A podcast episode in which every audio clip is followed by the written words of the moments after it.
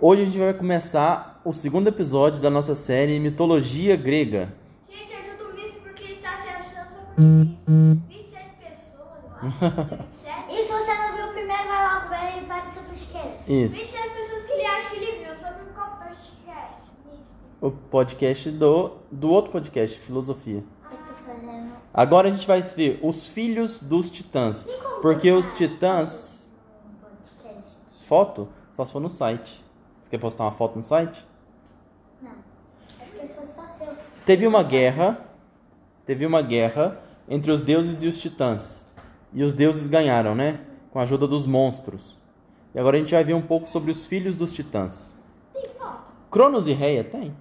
Cronos e Reia são os mais conhecidos dos doze primeiros titãs. No entanto, os três filhos do irmão deles, Jápeto, Prometeu, Epimeteu e Atlas, ficaram famosos por seus feitos terrenos. Então a gente vai conhecer a história deles. A história do homem e do fogo, essa é boa. Prometeu e Epimeteu são irmãos, filhos de Jápeto, e netos da mãe Terra. Prometeu nasceu com um poder especial, a profecia. O que é a profecia? Sabe? Falar o que vai acontecer no futuro. Exatamente, ó, que lhe permitia enxer- enxergar o futuro. Logo no começo, ele já tinha previsto que os titãs seriam derrotados na guerra contra Zeus e os deuses do Olimpo, e tentou várias vezes alertá-los para mudarem seus planos de batalha. Mas os titãs não lhe deram ouvidos. Na verdade, ordenaram que Prometeu parasse de perturbá-los. Muito aborrecidos, os dois irmãos juraram lealdade a Zeus. Então eles eram titãs, só que eles viraram a casaca e foram para o lado dos deuses. Com o fim da guerra, Zeus deu a Epimeteu e a Prometeu a tarefa de criar as primeiras criaturas que viveriam na terra. Usaram pó, argila e água e esculpiram o primeiro homem e todos os outros seres terrenos. Epimeteu moldou os mais diversos tipos de animais, trabalhou com agilidade e deu a cada uma das criaturas uma proteção especial. Para a tartaruga, um casco duro. Para o urso, pele quente. Para o lagarto, escamas grossas. Para a abelha, um ferrão afiado. E para o guepardo, uma velocidade impressionante. Enquanto isso, Prometeu moldava sem pressa o homem. Queria que o homem se parecesse com os deuses. Prometeu o presenteou com duas pernas para que pudesse andar ereto e estar mais perto do Olimpo. Ensinou-o a cultivar plantações e a domar os animais. Mas, como seu irmão já havia gastado todos os dons de proteção, ficou preocupado com o fato do homem não ter como se proteger. Já parou para pensar nisso? O quê? Que o homem não tem como se proteger sozinho? Você tem uma garra afiada? Hã? Você tem uma garra afiada igual de um urso? Ou de, um, de uma onça, sei lá? Não. Você tem, você tem um, um, um couro grosso assim pra te proteger do frio, igual o urso tem ou Não, não? tá tem, né? Eu sou uma pessoa. Você corre igual o guepardo? não. Também não, né? Eu sou uma pessoa. Então, como que o homem vai se proteger? Isso que o, isso que o Epimeteu ficou sem saber. Ele precisa de uma companheira. Ele precisa de uma companheira, mas também precisa de uma outra coisa. Né? Vamos ver o que, que, ele- que, que o Epimeteu fez. O Epimeteu ficou preocupado com o fato do homem não ter nada como se proteger. Não tinha presa afiada, não tinha veneno, não tinha chifre, nem garras pontiagudas. Sendo assim, Prometeu pediu a Zeus que deixasse o homem ter o fogo. Mas seu pedido foi negado. O fogo era apenas dos deuses. Entretanto. Entretanto, não é verdade, Prometeu ignorou a proibição e, quando Zeus estava distraído, roubou o fogo dos deuses e o entregou ao homem.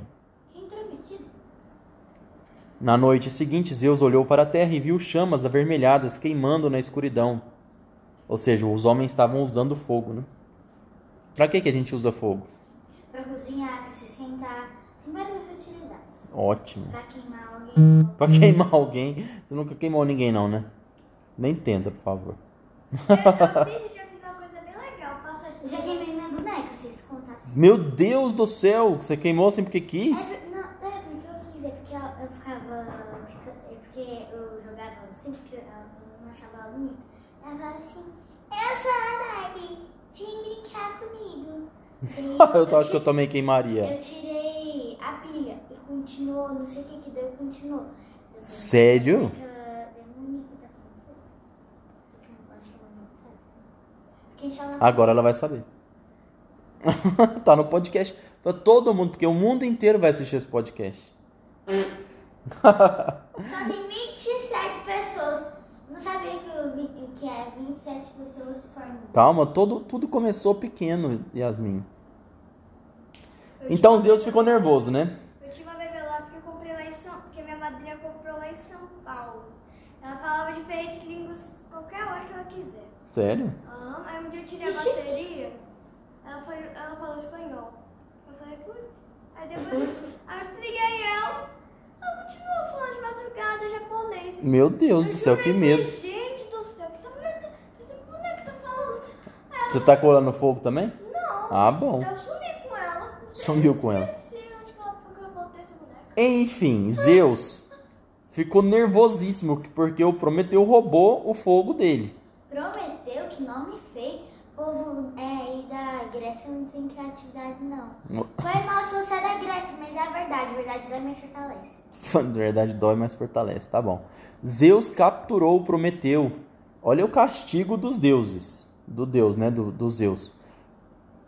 Capturou Prometeu e com correntes indestrutíveis amarrou-o a uma enorme rocha, distante o bastante para que ninguém pudesse ouvir seus gritos de socorro. Todos os dias, Zeus mandava uma águia se alimentar do fígado de Prometeu. Quantos fígados esse homem tem? É porque o fígado ele é um órgão que regenera rápido. Ó, e todas as noites o fígado se regenerava. Seu castigo foi sofrer essa tortura para sempre. Mas ele já tá morto? Não, ele é um titã, o titã é imortal. Então, por que eu tô sentindo Ele é imortal, mas ele sente dor. Tadinho, né? Depois, o peso do mundo. Mudamos de história, hein? A gente vai saber a história do Atlas agora. Atlas, não, não, porque aqui vai dar certo. Atlas havia sido o comandante do exército dos titãs. Tá vendo? Na guerra dos titãs contra os deuses. Depois da vitória dos deuses do Olimpo, em vez de mandá-lo para o mundo subterrâneo, Zeus mandou que o prendessem. Atlas é o deus da astronomia, então Zeus pensou em uma punição especial para ele. Por toda a eternidade, ele teria de se postar em um ponto extremo da Terra e sustentar no ombro o peso da esfera celeste, de forma que a Terra e o céu jamais conseguissem se encontrar novamente. Ó, ele aqui, ó, sustentando o peso do mundo nas costas. Porque o Zeus é mal com ele. É o castigo dele. Tem um castigo que eu acho pior ainda do que esse. Olha, você ver a burrice da pessoa. Ah, Ele tá carregando dele, tá? fora do mundo. Ele tá com astronauta, que Ele é um titã, Yasmin. Ele não é uma pessoa. Ele não morre. é meio, tá?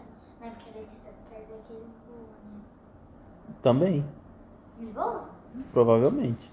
Nossa, que sem graça, sai da história. não, não vou, não. Mas é que é uma história só. Você não tem que levar no pé da letra, né? É um mito grego.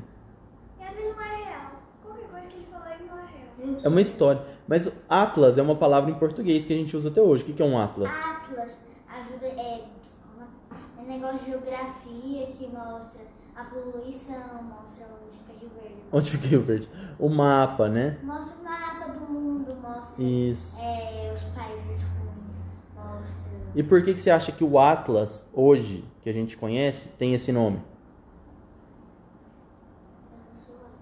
Sabe sim, porque agora você sabe a história do Atlas, da mitologia grega. Tá vendo? Não, não. Foi rolando. É isso, gente. Segundo capítulo gravado com sucesso. Fiquem atentos para o terceiro capítulo com Yasmin e Mariana. Mitologia grega. Entende? Introdução. para crianças.